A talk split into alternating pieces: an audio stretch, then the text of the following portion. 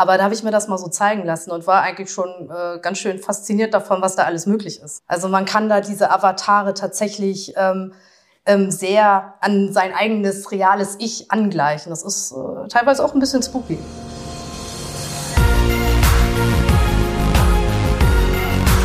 B und P Business Talk. Der Wirtschaftspodcast aus der Metropolregion Hamburg. Präsentiert von Business and People. Hallo, mein Name ist Tobias Pusch. Mit meiner Firma Wortlieferant produziere ich diesen Podcast. Und für diese Folge hat es Host Wolfgang Becker und mich ins Metaverse verschlagen. Zumindest thematisch.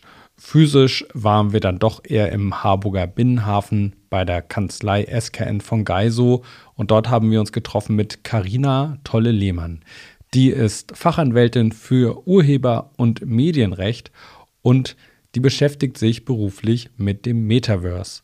Und da kann einem einiges widerfahren. Sowohl natürlich erstmal auf der Erlebnisseite, so ist ja ein riesiger Raum, äh, den wir alle ja auch noch erstmal kennenlernen müssen, eigentlich so, der sich auch rasant weiterentwickelt. Aber nicht nur unter Freizeitgesichtspunkten ist da viel los, sondern auch rechtlich für Unternehmen. Warum? Ja, weil es auch dort zum Beispiel Dinge gibt wie Plagiate, Fälschungen, Urheberrechtsverletzungen, vielleicht auch mal Dinge, die mit dem Markenrecht zu tun haben. Also gerade weil diese Welt so neu ist und man vielleicht auch noch gar nicht so recht weiß, ähm, welche juristischen Spielregeln da gelten, ist es umso wichtiger, sich damit als Unternehmen mal zu beschäftigen. Alle Details dazu hören Sie jetzt. Wir wünschen viel Spaß. In unserer neuen Folge vom B&P Business Talk haben wir heute ein Thema, das mich total begeistert. Wir wollen mal ein bisschen in die Zukunft eintauchen. Mir gegenüber sitzt Karina Tolle-Lehmann, Rechtsanwältin, Fachanwältin für Urheber- und Medienrecht bei SKN von Geiso im Harburger Binnenhafen. Und wir beide wollen jetzt ins Metaverse, also Neudeutsch Metaversum eintauchen. Sagen Sie mal, ist das das nächste große neue Ding oder was, was lauert da eigentlich? Erklären Sie mal. Ja, also erstmal schönen guten Tag. Ich freue mich auch, ähm, heute mal darüber zu sprechen, weil es wirklich ein sehr aktuelles Thema ist. Ähm, ja, äh, ist es jetzt oder was bringt uns das? Ähm, es ist tatsächlich so, dass wir es noch gar nicht wirklich wissen, was es uns bringt. Dennoch ist es ein, eine Welt, der wir uns tatsächlich stellen müssen, weil da sehr, sehr viel passiert, auch mhm. gerade mhm. bei den Jugendlichen. Ne? Da kommen wir auf jeden Fall im Gespräch nochmal, was da eigentlich so schon läuft, weil ich sag mal, nicht jeder hat Zugang zu diesem Thema. Mhm. Aber es gibt durchaus Experten, die sagen, das ist mindestens so ein Impact wie die Erfindung des Internets oder des Smartphones, wo es auf eine ganz andere Ebene geht, wo alles in die virtuelle Welt verlagert wird. Wie begegnet Ihnen das Thema so in der alltäglichen Arbeit? Kommt das häufiger mal vor, dass Leute anrufen, ich habe da ein Metaverse-Problem oder wie geht das? Also bisher tatsächlich noch nicht so viel. Mhm. Ähm, aber ich sag mal so, dadurch, dass es jetzt in der Presse ähm, ja ein immer größeres Ding ist, ähm, kommt ja schon die ein oder andere Anfrage so, hey, ähm, also gerade jetzt, weil ich ja das Markenrecht betreue, wie ist denn das? Sind wir da eigentlich geschützt? Ne? Wie, wie kann man sich dann irgendwie schützen lassen? Ähm, ich habe da jetzt gerade was Neues erfunden ähm, solche Sachen, die kommen dann halt tatsächlich schon mal vor. Mögen Sie mal so mit wenigen Worten beschreiben, was Metaverse ist? Wie nehmen Sie das wahr? Also das Metaverse ist eigentlich ein digitaler Raum, in der wir uns halt bewegen können als, also als Avatare, ja, und können da ganz viele Sachen machen. Also wir können da einkaufen gehen, äh, wir können dort Verträge abschließen, ähm, wir können da sogar Sport machen, musste mhm. ich jetzt äh, feststellen. Also Nike ist da sehr groß äh, vertreten.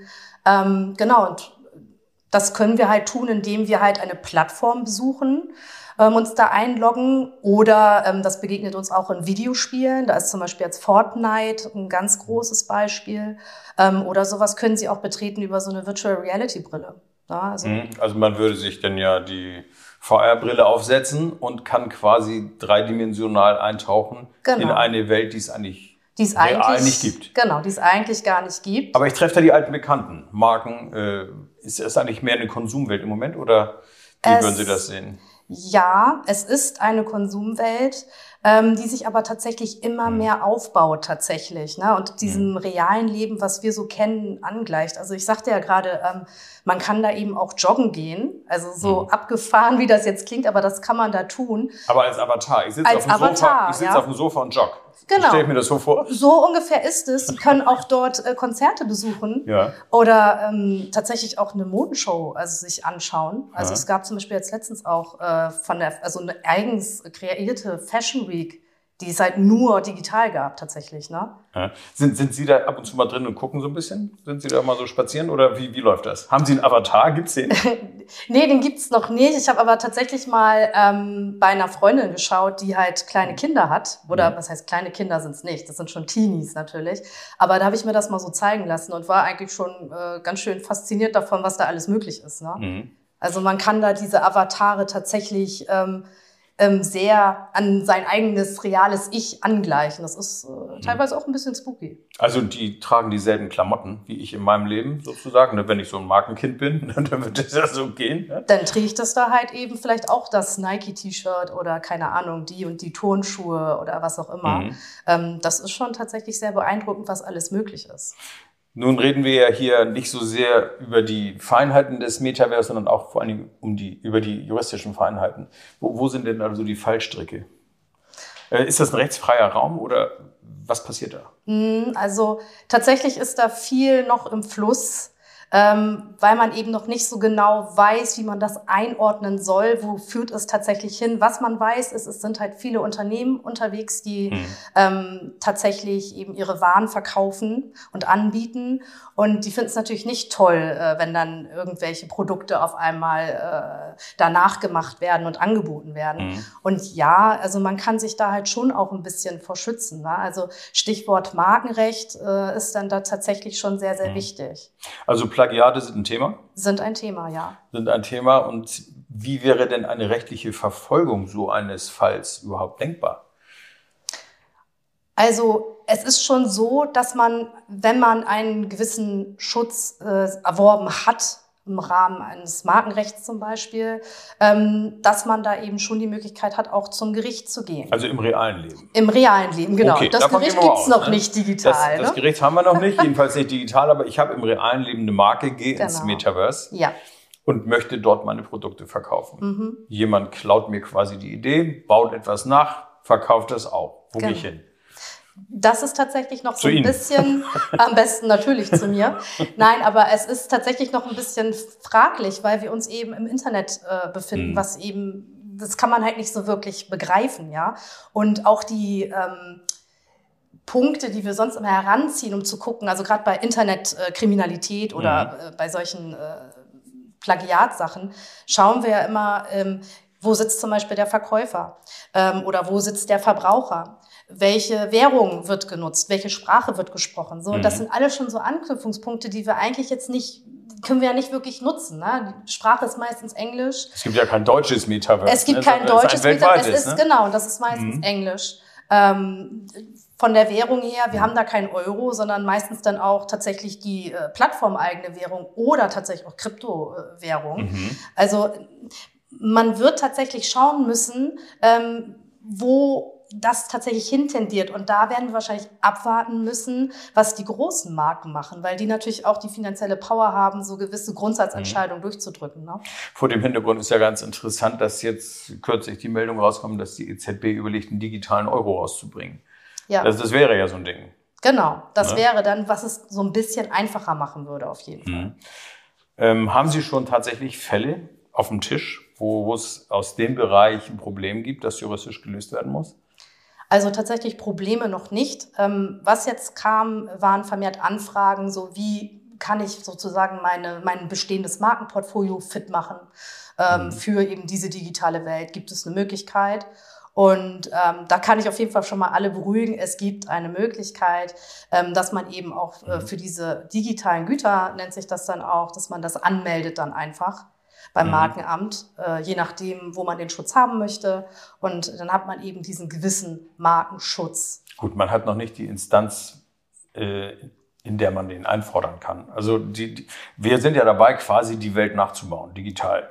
Genau. Das klingt ja auch für mich, sag ich mal, schon ein bisschen schräg. Aber wir kommen nicht umhin, weil Sie sagen richtig und deswegen auch nochmal der Verweis auf unser Eingangsstatement. Äh, die jungen Leute sind da schon ziemlich in Gange, ne? Das ist richtig. Das genau. ist das etwas für die nächste Generation. Also wir haben ja jetzt die Generation Z ist wahrscheinlich schon wieder zu alt. Schon die nächste. nee, das stimmt. Aber wie gesagt, das, ähm, es gibt, wie gesagt, Möglichkeiten, ne? dass man, dass man zumindest das Markenportfolio fit macht oder wenn man vorhat, da irgendwie vielleicht mal sich auch zu bewegen, mhm. dass man zumindest diesen Status hat, dass man ähm, also nicht komplett schutzlos ist. Es ist dann nachher eine andere Frage, bei welchem Gericht setze ich das durch oder ähm, bei welchem Markenamt muss ich mich denn melden, wo ist der Widerspruch irgendwie einzureichen. Also das sind dann mhm. andere Fragen, aber zumindest diese Grundsatzfrage, habe ich einen Schutz, ja oder nein? Ähm, ne, die hat man dann schon beantwortet. Gut, da wäre es doch aber eigentlich völlig logisch, wenn SKN von Geiso sagt, wir machen Büro im Metaverse auf. Zumindest hier so für ne, halt weltweit. Hm. Geht ja nur nicht schlecht für, für einen Großraum Hamburg. Ist das eine Überlegung hier, tatsächlich zu sagen, okay, das wird Probleme geben in dieser Welt, in dieser digitalen Welt und wir sind auch da? Gibt es da welche vielleicht sogar, sogar schon? Ich weiß es nicht. Nee, tatsächlich momentan noch nicht. Wir fühlen uns sehr wohl in der realen Welt. Also ähm, ich glaube auch nicht, dass das jetzt gerade so in der Juristerei jetzt, glaube ich, so der Trend sein mhm. wird. Aber gut, lassen wir uns überraschen. Ich meine, vor über 20 Jahren hätte jetzt auch keiner gedacht, dass das, äh, oder 30 Jahren ist das dann, nee, nur gut 20, äh, dass das mit dem Internet so lange oder so durch die Decke geht, dass wir heute mhm. eigentlich fast alles äh, online machen. Ne? Na gut, wir kommunizieren online, wir, wir sehen uns auch online, also im Remote, das haben wir jetzt ja alles während Corona schön geübt und so weiter. Hier ist es ja nochmal eine andere Stufe. Ebene, genau. Hier können wir beide uns treffen im Café und können quasi Sie auf dem Sofa zu Hause, ich auf dem Sofa zu Hause, können wir einen Kaffee trinken und hier über das nächste Thema zum Beispiel sprechen. Das können wir machen. Wir würden uns sehen. Richtig. Als Avatare. Als da sehen wir so ein bisschen aus wie ja, so Bob der Baumeister oder irgendwie so, so, so eine Kunstfigur. Äh, das ist ja im Moment alles noch ein bisschen, na sagen wir, ein bisschen sehr einfach. Aber fünf Jahre weiter sehen wir uns vielleicht live. Also dann sehen Sie so aus, wie Sie jetzt aussehen und ich sehe so aus, wie ich aussehe. Das wäre ja die Vision für Metaverse, oder? Wenn es nach Mark Zuckerberg ginge, auf jeden Fall. Also äh, der mhm. hat auf jeden Fall diese Version, dass äh, sich da bald mindestens eine Milliarde Menschen tummeln. Und zwar tagtäglich. Na, eben genau diese Situation, dass wir im Café sitzen, allerdings nicht real, sondern ähm, ja, uns digital dort treffen, mhm. ähm, Konferenzen dort abhalten und was weiß ich nicht alles dort machen, ähm, wird man sehen, ne? Gut, das hat natürlich ein, ein, also allein die Idee. Sie sind, haben Sie mir im Vorgespräch erzählt, halb Brasilianerin, haben auch Familie in Brasilien.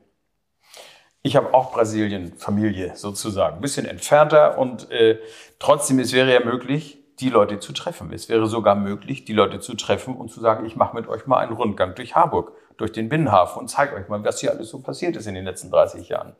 Das wäre doch alles möglich, wenn alles im Internet, im Metaverse abgebildet wäre.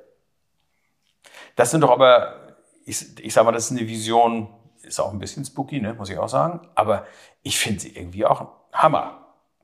Weil manche Leute aus meiner Familie habe ich noch nie getroffen. Okay, also vielleicht bin ich da auch schon zu alt für, aus der Generation raus. Ähm, ja, aber das Digitale ersetzt ja trotzdem nicht das Persönliche. Natürlich ist es, ist es eine Riesenchance. Es ist ähm, sehr interessant, wenn man sich das mal anschaut, was alles möglich ist.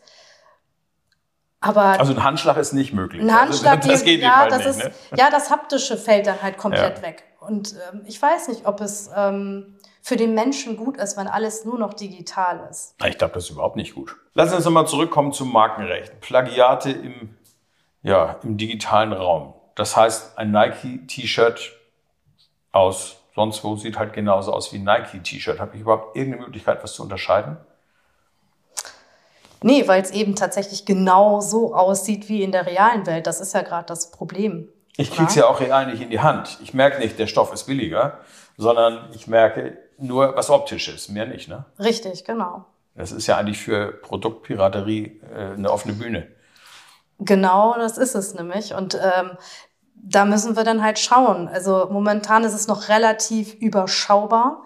Ähm, weil da eigentlich so eher die Big Player unterwegs sind. Und Mhm. die klagen natürlich gleich alles weg, egal wo, ähm, weil die eben die finanzielle Power haben, das zu tun. Ne? Ähm, es wird dann tatsächlich interessanter für die mittelständischen Unternehmen, die dann da sind, die vielleicht jetzt nicht unbedingt äh, erstmal durchdiskutieren, wo klage ich und äh, mit welchem Anwalt und habe ich überhaupt den Markenschutz und so. Da wird's dann interessanter tatsächlich werden. Ne? Gut, um das auch nochmal zu, zu erläutern für jemanden, der sich das nicht vorstellen kann, man braucht ja schon wirklich viel Fantasie, um sich das vorzustellen. Ähm, dieses T-Shirt von Nike, das ich im Metaverse kaufe, das zieht mein Avatar an. Richtig, genau. Das ist also die Figur, die mich darstellt. Richtig. Und ich laufe denn so rum, wie ich mich gerne kleiden möchte, weil ich mich ja irgendwie auch dort präsentieren will. Das ist ja irgendwie auch schon schräge, ne? So. Das ist schräg, aber gut, so ist die Welt ja dann von heute. Junge? Leute machen also das, ne? junge Leute machen das. Also ich habe von meiner ähm, Kollegin äh, mitbekommen, eben wieder die Ja. Kinder, ähm, dass ähm, tatsächlich die ganz aufgeregt sind, wenn dann irgendwie so ein neuer Skin nennt sich das ja oder Cosmetics, äh, wenn da was Neues kommt und Mhm. die wollen es dann unbedingt haben, sei es jetzt ein Cappy oder sei es dann irgendwie die besonderen paar Socken oder ein Gürtel oder irgendwie solche Geschichten. Ähm, das ist schon hat einen krassen Impact tatsächlich. Das, das ziehen die sich dann an und da sind die bereit, auch ihr Taschengeld zu investieren. Da sind die bereit, ihr Taschengeld irgendwie auch für auszugeben, auf jeden Fall. Ja, Frau Tolle-Lehmann, das ist äh, in der Tat ein Thema. Vielleicht werden wir da nochmal drüber reden, wenn wir ein paar Jahre weiter sind und irgendwie merken, wie sich das entwickelt hat. Das ist ja spannend, was da auf uns zurollt. Ähm, wenn jemand Fragen hat zum Thema Markenrecht, Urheberrecht, darf er sich gerne an Sie wenden. Da ist er in guten Händen. Sie Gerne. können beraten, auch wenn wir selber noch nicht genau wissen, wie sich das in dem Bereich auswirken wird und wie man überhaupt Zugriffsrecht hat. Genau, aber wie gesagt, zumindestens, dass wir so einen Grundschutz, ein Grundniveau halt haben. Das wäre der Appell, das, ne? Genau, das ist was auf hast, jeden das Fall. schützen. Ja. Genau, das ist schon mal das Wichtigste. Ja, ich sage schönen Dank Super. für das Thema. Alles klar, danke.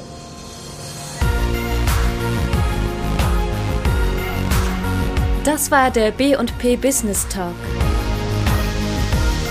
Der Wirtschaftspodcast aus der Metropolregion Hamburg. Präsentiert von Business and People.